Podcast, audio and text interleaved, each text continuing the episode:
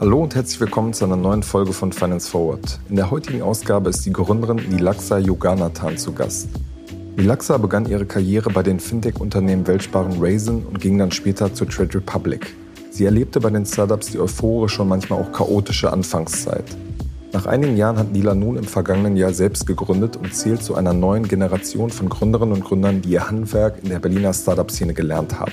Sie baut nun das Software-Startup 8 Returns auf, das sich um Retouren von Online-Händlern kümmert.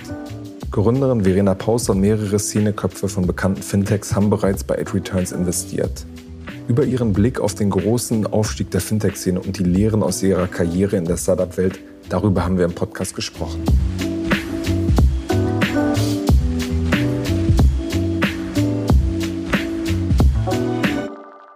Hi Nila, herzlich willkommen bei Finance Forward. Hi, danke, dass ich dabei sein darf. Ja, gerne, gerne.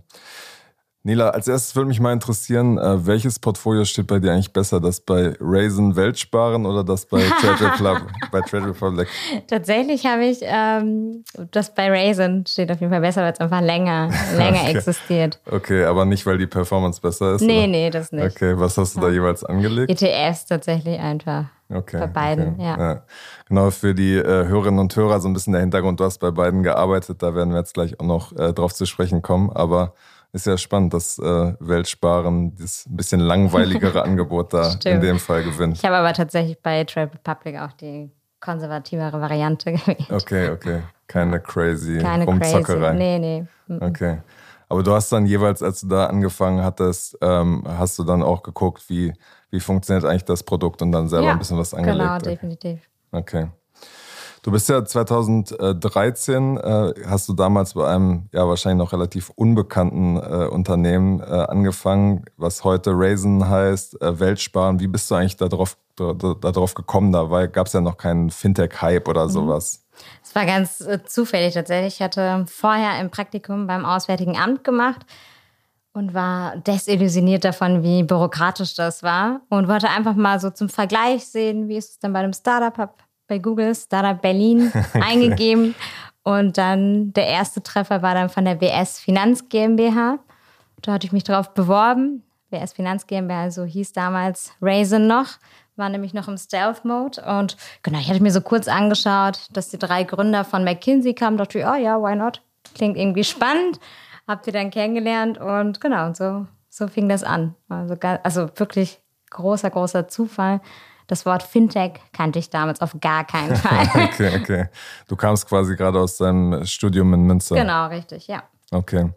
Und was, was war das damals für eine Firma? Also, wo hast du da dann angefangen? Wir, ähm, tatsächlich war es noch, also es, es war wirklich Stealth-Mode und so wie man sich es vorstellt, also wirklich Best Case, wenn ich mir irgendwie Startup vorstellen kann, wie es in den Anfängen ausschaute. Es war noch Souterrain, also sprich im Keller war das erste Büro ähm, saß man da zu, zu viert, beziehungsweise wie gesagt, ich war die vierte Mitarbeiterin, deswegen ähm, genau, waren da noch ein paar, ein paar weitere auch mit am Start. Und ach, am Anfang war das wirklich so, dass man super schnell Verantwortung bekommen hat. Das ist das, was mich so fasziniert hatte. Also es hatte auch Frank, einer der Gründer, ganz oft zu mir gesagt, okay, ich habe das nicht gemacht, du hast das nicht gemacht, ich muss mich jetzt um XYZ kümmern, das etwas größere Priorität hat. Hier komm, nimm einfach mal. Hier Affiliate-Programm, fang mal an, mach mal einen ersten Entwurf. Oder wir brauchen jetzt Prozesse, wir brauchen ein Unternehmenshandbuch. Hier, komm, mach das jetzt. Und das hat, das hat so viel Spaß gemacht. Ich habe so viel dadurch lernen können. Und genau, das hat. Und ich mochte die Leute richtig gerne, habe sie als extrem intelligent und kompetent wahrgenommen, was ich heute immer noch so wahrnehme. Und genau, das hat einfach Spaß gemacht, so viel kreieren zu dürfen. Die Werbung. Wir machen eine kurze Unterbrechung für unseren Werbepartner Kapital. Seit vielen Jahren zeigt das Wirtschaftsmagazin Kapital Entwicklungen aus der Wirtschafts- und Finanzwelt, begleitet den Wandel von Unternehmen, erkennt neue Trends und erklärt die großen Umbrüche der Weltwirtschaft. Neben Analysen und Tests gibt es unter anderem auch eine umfangreiche Auswahl an Ratgeberthemen. Sichert euch jetzt euer Plus an Wirtschaft und Finanzen. Mit dem Code OMR24 könnt ihr Kapital Plus drei Monate lang für 99 Cent testen. Einfach auf www.kapital.de/omr einlösen und alle umfangreichen Ratgeber zu Geldanlage, Vorsorge, Versicherung und Immobilien lesen. Außerdem erhaltet ihr Zugriff auf alle Kolumnen und Analysen der Kapitalexperten. Wir wünschen viel Spaß. Werbung Ende. Okay, und du warst dann in dieser ganzen euphorischen Anfangszeit dabei, als, also als ihr dann auch gelauncht habt und als es dann richtig genau, losging. Richtig, ja. ja. Also wirklich Pre-Launch, Stealth Mode.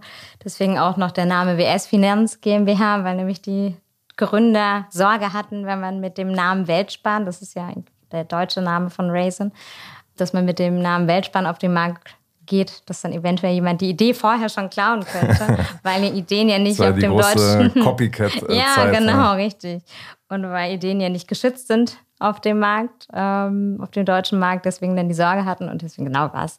Ich musste auch vor meinem Bewerbungsgespräch ein NDA beispielsweise unterschreiben. Also es war wirklich so richtig Secret Secret, was okay. irgendwie spannend und cool war. Ja. Wie hat sich das dann, äh, das Unternehmen in dieser Zeit verändert? Wie ist es gewachsen? Wie hast du das am Ende nach, nach vier Jahren bist du ja, glaube ich, dann äh, rausgegangen? Nach fünf Jahren, fünf ja, Jahren. Genau. Mhm. Wie, wie, wie hat sich das verändert? Wie hast du das wahrgenommen? Ah, also die, wir sind natürlich immer mehr MitarbeiterInnen dazugekommen, was ich gar echt gut fand. Also ich habe wirklich in unterschiedlichen Projekten gearbeitet, irgendwie von Operations, Kundenprozesse aufsetzen, erstes ähm, Partnerships-Programm für Distribution-Partner, Affiliate-Programm, Content für die Webs, also wirklich ganz, ganz, ganz unterschiedliche Sachen. Und dann war es einfach super spannend zu sehen. Und dann kommt ein Experte, quasi jemand mit mehr Erfahrung, der dann die erste Version nimmt und dann nochmal professionalisiert, besser macht. Und mit der Person konnte ich dann auch zusammenarbeiten. Das war cool zu sehen, dass dann einfach ähm, so solche Menschen eingestellt wurden, mit denen man dann arbeiten konnte. Plus, ja, natürlich gab es auch irgendwie, ich glaube, das ist so Thema Nummer eins bei Startups, die wachsen, Kommunikation, dass dann irgendwie Leute sich nicht abgeholt fühlen und es dann mehr kommuniziert wird. Vorher saß man einfach in einem Raum, alle haben alles mitbekommen, ähm, ob man wollte oder nicht. Und plötzlich musste man anfangen, okay, wir brauchen jetzt ein Weekly, wo dem Team mitgeteilt wird, äh, wo man gerade steht. Ähm, das brauchte man am Anfang einfach gar nicht. Und solche Sachen, genau. Und dass einfach Strukturen aufgebaut wurden, dass es eine HR-Abteilung gab, dass ähm, solche Sachen. Mhm. Hat das denn am Ende dann äh, weiterhin noch, noch Spaß gemacht, weil es ja schon auch eine, eine andere äh, Arbeitsatmosphäre, eine andere Arbeitsweise einfach war wahrscheinlich? Ja, also mir hat es wirklich ähm, durchgehend Spaß. Also natürlich gab es Zeiten, die irgendwie besser waren als andere, aber insgesamt hat es mir wirklich bis zum Ende hin Spaß gemacht. Ich fand wirklich die Kolleginnen, mit denen ich zusammengearbeitet habe, extrem kompetent, respektvoll und intelligent. Das hat einfach Spaß gemacht, in diesem Umfeld sich zu bewegen und konnte immer von unterschiedlichen Leuten etwas mitnehmen. Das und, und ehrlich gesagt war immer noch trotzdem alles neu. Also dadurch, dass ich so viele unterschiedliche Positionen in einem Unternehmen hatte, war es dann trotzdem immer wieder neu und immer wieder, okay, ich fange wieder bei Null an, wie geht das jetzt? Und das war am Anfang so und das war auch nach fünf Jahren so. Ähm, und deswegen, es war echt richtig gut. Wie hast du in dieser Zeit äh, so die, die Fintech-Szene wahrgenommen? Das war ja quasi 2013, 14, 15. Da kam dann N26 gerade mhm. äh, auf den Markt mit Number 26, hießen sie damals noch, haben ziemlich viel Bass erzeugt. Scalable Capital äh, ist damals gestartet. Also es ist einfach sehr viel passiert. Wie hast du das damals so als, als Mitarbeiterin von Raisin irgendwie wahrgenommen? Ich fand es irgendwie interessant, gerade bei Number 26 ähm, wahrzunehmen, dass es so, dass überhaupt ein Fintech so hot sein kann. Das fand ich irgendwie ähm, fast unerklärlich. Oder wenn ich das mit klassischen Banken vergleiche, irgendwie so Deutsche Bank oder andere Banken, die würde man jetzt nicht als, wow, das ist so ein hottes Umfeld ähm, wahrnehmen. Und das fand ich eher überraschend. Und ähm, ich hatte es gar nicht verstanden, dass das Find, als ich dort bei Raisin gearbeitet habe, dass es jetzt so hot ist. Das habe ich gar nicht so. Also ich, es hat mir total Spaß gemacht, aber dass die Wahrnehmung von außen so positiv war und unter anderem durch Number 26 getrieben, das fand ich irgendwie absurd fast. Habt ihr, habt ihr die Kolleginnen und Kollegen von N26 da manchmal beneidet, dass das so irgendwie so, so ein Bass gab? Ich meine, mhm. die, die Kundschaft ist ja auch wesentlich jünger mhm, da, muss man sagen. Fall, ich glaube, bei, bei Raisin ist ja der Altersdurchschnitt, glaube mhm. ich, sogar an die 50 oder so.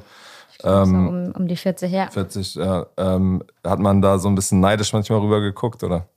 Ich meine, da war, damals war ich auch ähm, plus minus zehn Jahre jünger. Ja, auf jeden Fall. Also ich persönlich ich konnte mich, glaube ich, auch eher so mit N26-Nutzerinnen natürlich identifizieren als mit ähm, Weltsparanlegerinnen. So. Ähm, mhm. Ja, deswegen definitiv habe ich da irgendwie hingeschaut und dachte, ach, ähm, woher der Bass, interessant. Ähm. Aber hast du es dann irgendwie verstanden? Hast du es mal selber genutzt? Hast du es, ähm, konntest du es dir irgendwann erklären, woher das kommt? Mm, ehrlich gesagt habe ich gemerkt, dass es viel um Design tatsächlich auch gedreht hat. Das fand ich irgendwie interessant zu sehen, dass es so. Vielleicht auch eine kleine Schwäche von Raisin. Dazu sage ich jetzt nichts. Aber ich meine, das ist einfach eine ganz andere Klar. Zielgruppe. Raisin, würde ich sagen, sieht eher nach klassischerer Bank aus und dadurch vielleicht auch professioneller oder zumindest für die Altersklasse wirkt es professioneller als zum Beispiel ein N26. So, das war, glaube ich, so die Denkweise dahinter damals. Ähm, genau, aber ich hätte jetzt nichts dagegen gehabt, das vielleicht etwas moderner zu gestalten. ja. Du bist dann ja nach, nach einigen äh, Jahren äh, zu Trade Republic mhm. auch gewechselt, ähm, die da gerade am Entstehen waren. Also die gab es ja schon länger, aber haben dann erstmal länger an dieser Banklizenz ja. gearbeitet. Und es war ja wieder so eine Anfangszeit. Du hast ja den, den Kundenservice, glaube ich, mit aufgebaut. Mhm, genau. Wie, wie hast du das, das damals äh, wahrgenommen und was hat dich auch dazu gebracht, dahin zu wechseln? Pre-Launch bin ich tatsächlich auch dahin. Ähm, ich fand einfach, ich, das, das, ehrlich gesagt, hatte ich mich vorher gewundert schon, warum es das einfach nicht auf dem deutschen Markt gab. Ich meine, Robin Hood war damals schon extrem groß in den USA und es war so ein bisschen eine Frage der Zeit, wann kommt es denn nach Deutschland bzw. Europa? Deswegen fand ich es total spannend. Ich bin da ehrlich gesagt hauptsächlich hin, weil ich eine Kollegin kannte, die, äh, die damals schon dabei war. Sie hatte mich empfohlen. Ich habe das Gründerteam kennengelernt und dachte, ja, okay, cool, why not? Ähm, war zwischen ähm, Raisin und Trade Republic noch äh, kurz bei, bei Ärzte ohne Grenzen, wo ich zugeben muss, das war ein Umfeld, war, wo ich ich meine, vorher hatte ich in Startups gearbeitet und plötzlich war es ein ganz anderes Arbeiten. Und dann hat es mich einfach wieder Richtung Startup bzw. Fintech gezogen. Und das waren so die Push-Faktoren hauptsächlich, okay. die, die mich dann Richtung Trade Republic dann äh, bewegt haben. Was war das damals äh, für eine Firma? Wie, was hast du da, da erlebt? Bei, bei Trade Republic? Republic ja. mm, was habe ich da erlebt? Es war schon, es, ich bin einfach wirklich so kurz, kurz vor Pre-Launch hin. Sprich, das war einfach eine richtig super viele Sachen, die gemacht werden, hier, hier und da, Dinge, die schnell gefixt werden mussten. Also ich habe es schon als extrem stressige, oh, stressige Zeit wahrgenommen. Das war schon, ähm, es war einfach so ein, ein bisschen Vorlauf hatte gefehlt zwischen, okay, wir planen das jetzt, wir machen das jetzt, sondern es hat sich so über, überschnitten zwischen Planen und Machen, war quasi gleichzeitig. Okay.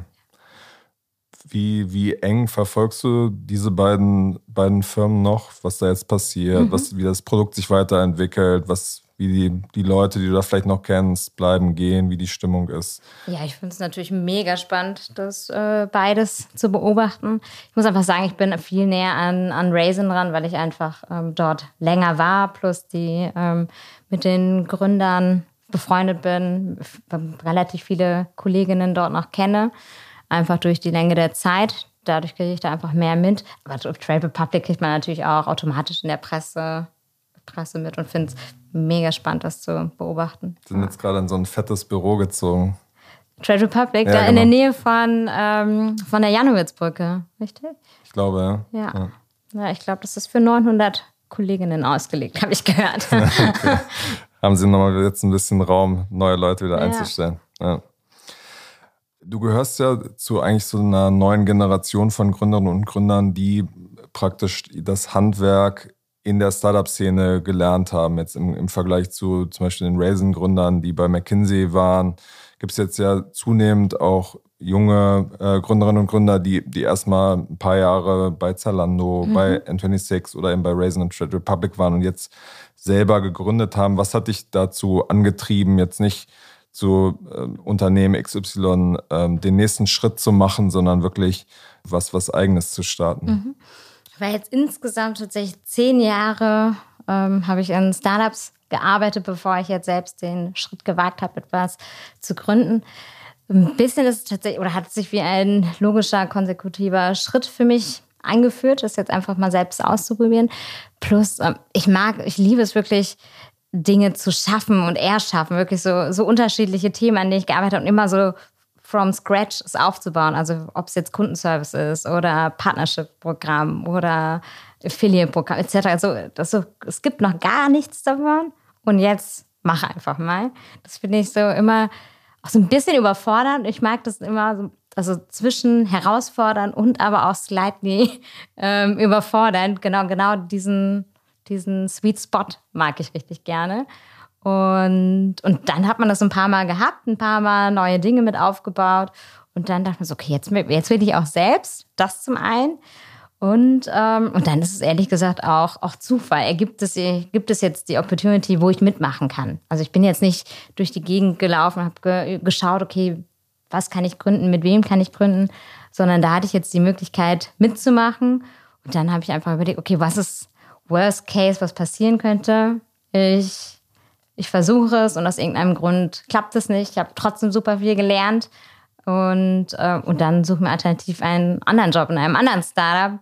Could be worse. Ähm, und genau, deswegen habe ich auf jeden Fall den Schritt gewagt. So ein bisschen fühlt sich an wie, okay, zehn Jahre habe ich ein Praktikum in Anführungsstrichen gemacht und jetzt, jetzt selber richtig. Fühltest du dich denn da irgendwie gut drauf vorbereitet oder kam es dann doch äh, alles unvorbereitet und Dinge, die, die man irgendwie vorher nicht bedacht hat, nicht gewusst hat, die, die man dann wieder neu anschieben muss? Mhm. Ja und nein. Also ich fühle mich gut vorbereitet, da einfach vor allem das, was ich vorher schon erwähnt habe, dieses mach mal einfach, diese Mentalität, ähm, dass man einfach nicht so Sorge hat, okay, ich plane jetzt irgendwie monatelang, bis ich starte, sondern okay, ich fange jetzt einfach schnell mit Version 1 an, danach kann ich es immer noch optimieren. Dieses Mindset, das hat mir extrem geholfen und bei egal welchem Bereich.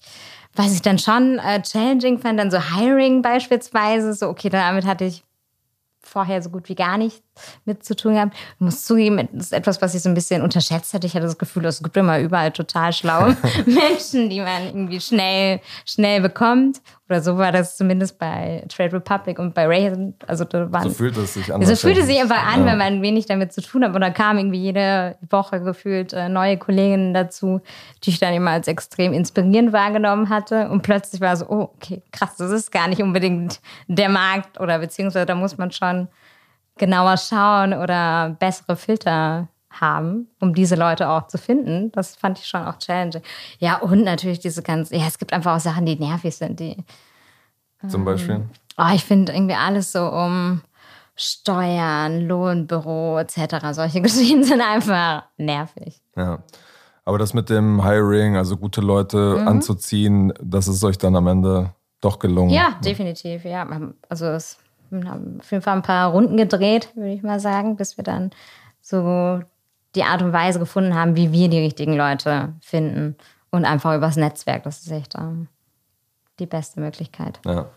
Mit, mit Aid Returns wollt ihr das Retourenmanagement von, ähm, von Online-Händlern verbessern, mhm. organisieren. Wie funktioniert das genau aktuell?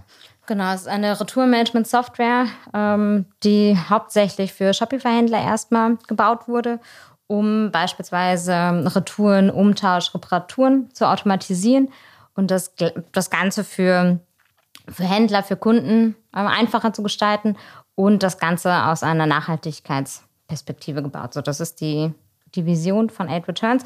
Und hauptsächlich geht es darum, wir konzentrieren uns auf alles, was nach dem Kauf passiert. Also vor dem Kauf, damit haben wir gar nichts zu tun, sondern alles, was nach dem Kauf passiert. Und äh, genau, zum einen ist es Automatisierung für den Händler, für die Endnutzerin, das Ganze möglichst einfach zu gestalten. Also heute beispielsweise, wenn du etwas kaufst ähm, und möchtest es zurückschicken, dann ist es meistens ein relativ großer Pain für Endnutzerinnen. Du musst irgendwie Sachen ausdrücken, händisch ausfüllen, musst es verpacken, gehst dann zur Post und äh, bekommst dann irgendwie zwei, drei Wochen später dein Geld zurück. Umtausch kannst du ganz vergessen, sagen die meisten Händler, bestellt sie einfach nochmal neu ähm, und dann gibt es das Produkt vielleicht gar nicht mehr, beziehungsweise du hast es dann schon vergessen, willst es gar nicht mehr haben. Das plus, ähm, genau, diese, es hat natürlich auch einen negativen Effekt auf, ähm, auf die Umwelt, wenn ich irgendwie fünf Produkte kaufe, weil ich eben nicht diesen Umtausch habe. und dann schicke ich vier davon zurück. Ähm, das macht natürlich nicht so viel Sinn.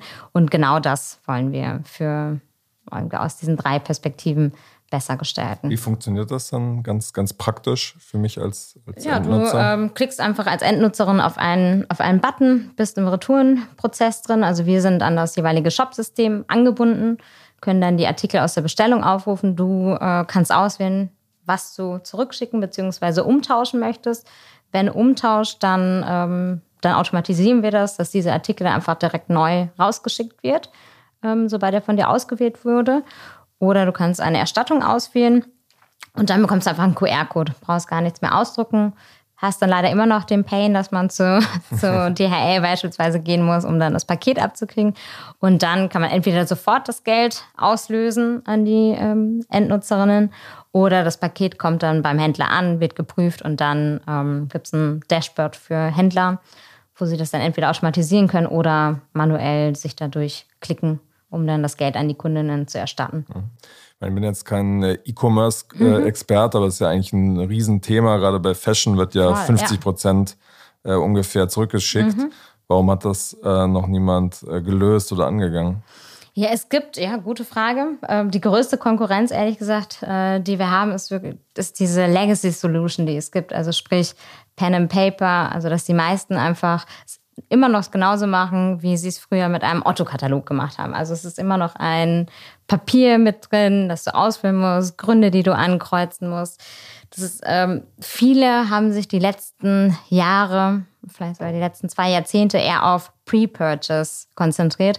Das ist einfach ein Thema, was vernachlässigt wurde. Und dadurch, dass zum Beispiel die Retourenquote bei Fashion äh, bei 50 Prozent liegt, kommen immer mehr und mehr Ideen auch in diese Richtung. Also man sieht auch ähm, so kleinere Mini-Retouren-Portallösungen, die sich jetzt auch auf dem Markt etablieren. Plus in den USA gibt es ähm, zwei sehr gute Lösungen, ähm, schon seit, wie, seit längerem. Jemand wie Zalando würde, baut das dann selber? Baut das dann einfach selbst, genau. Ein ASOS, Zalando, die, die bauen das selbst. Okay. Und wie, wie ist die Resonanz unter den, den äh, Shopify-Händlern? Extrem gut. Ehrlich gesagt, ähm, als wir gestartet sind, ähm, habe ich es mir schwieriger vorgestellt, ähm, das Produkt dann an die Shops zu verkaufen. Ähm, aber es kommt wirklich gut an. Auch die ähm, Rückmeldung, die wir von unseren Brands bekommen, ist sehr positiv. Und ähm, nee, es ist echt insgesamt sehr, sehr gut. Ja. Unter den äh, Business Angels, die bei euch eingestiegen sind, sind ja auch mit den äh, Raisin-Gründern und mit äh, Jesper Warendorf von, von Vanguard, äh, RatePay auch Leute mit, mit Fintech-Hintergrund. Mhm. Inwiefern gibt es da äh, in dem Produkt auch so eine, so eine Fintech-Komponente? Um, ähm, aus zweierlei Perspektive ähm, wird das oder wird das spannend, äh, beziehungsweise aus zweierlei Perspektive kann man sich in diese Fintech-Perspektive ent entwickeln.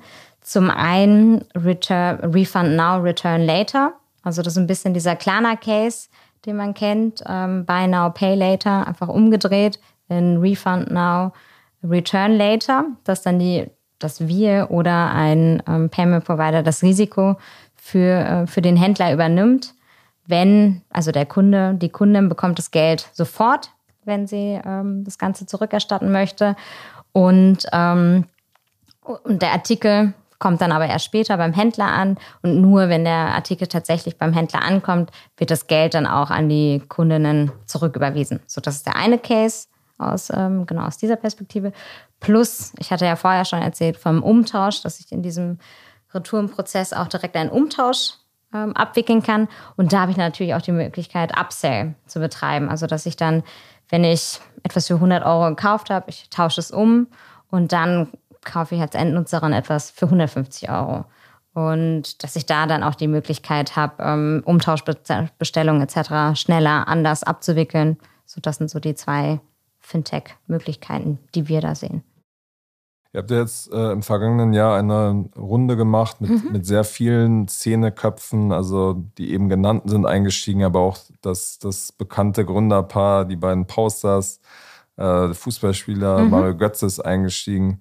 Wie kam es eigentlich dazu, so viele äh, Angels äh, da reinzuholen? Es gibt ja auch manche, die sagen, wir wollen gar nicht so viele Leute mhm. dabei haben, weil das auch kompliziert ist.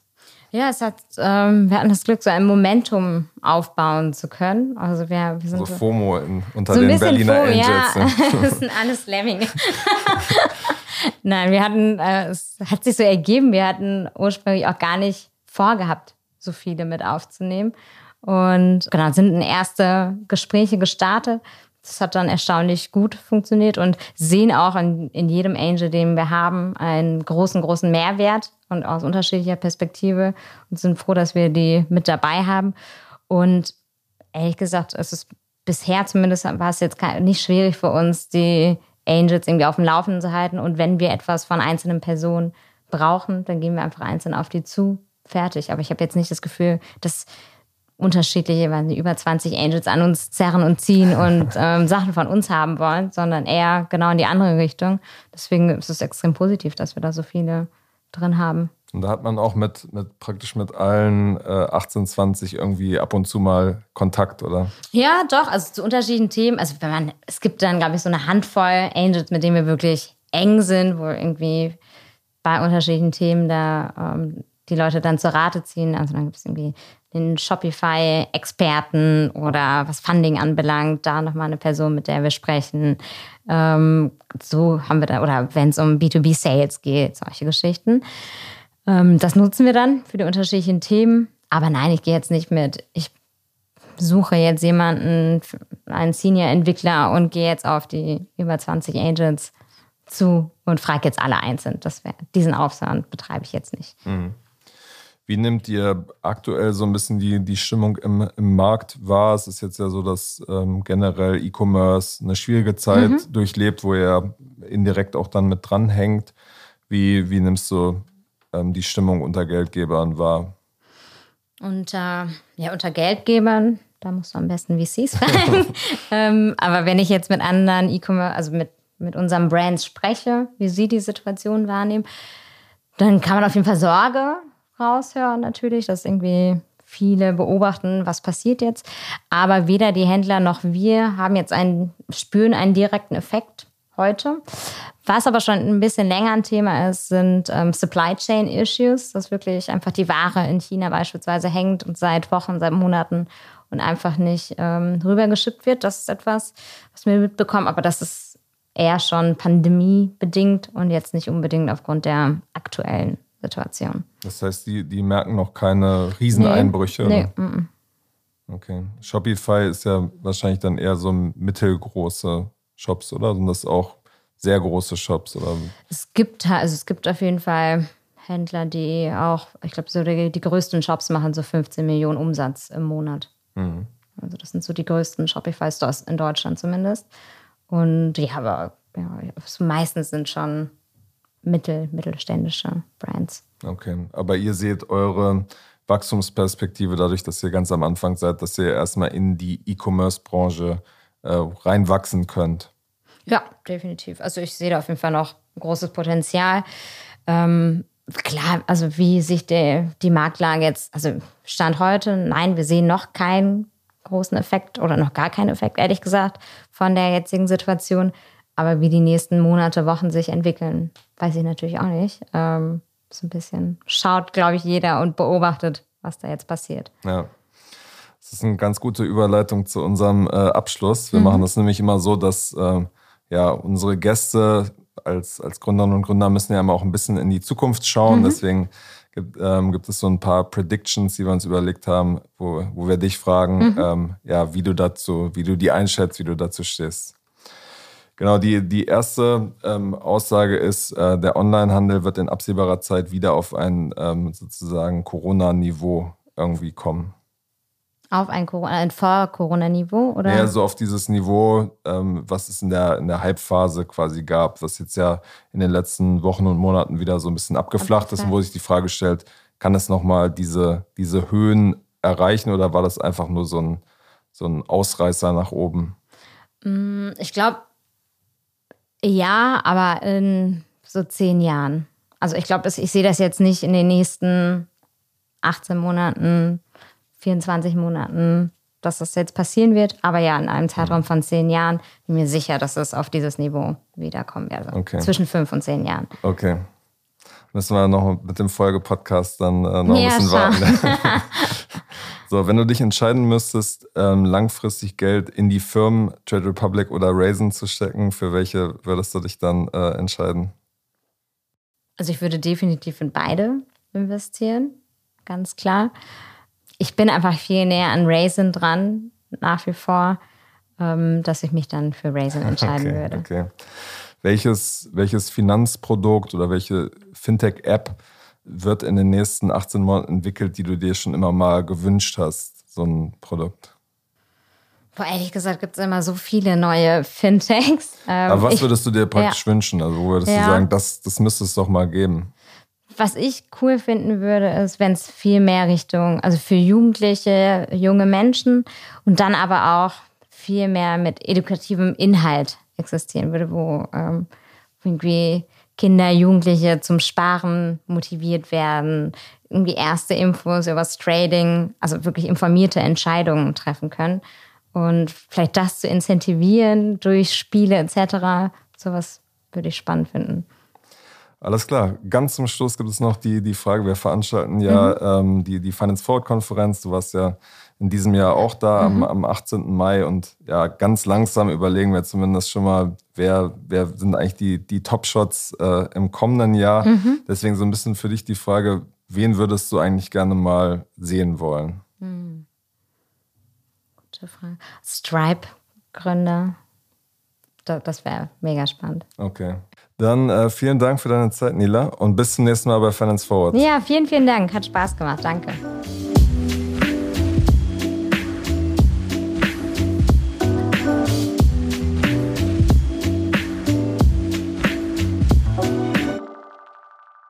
Dieser Podcast wird produziert von Podstars bei OMR.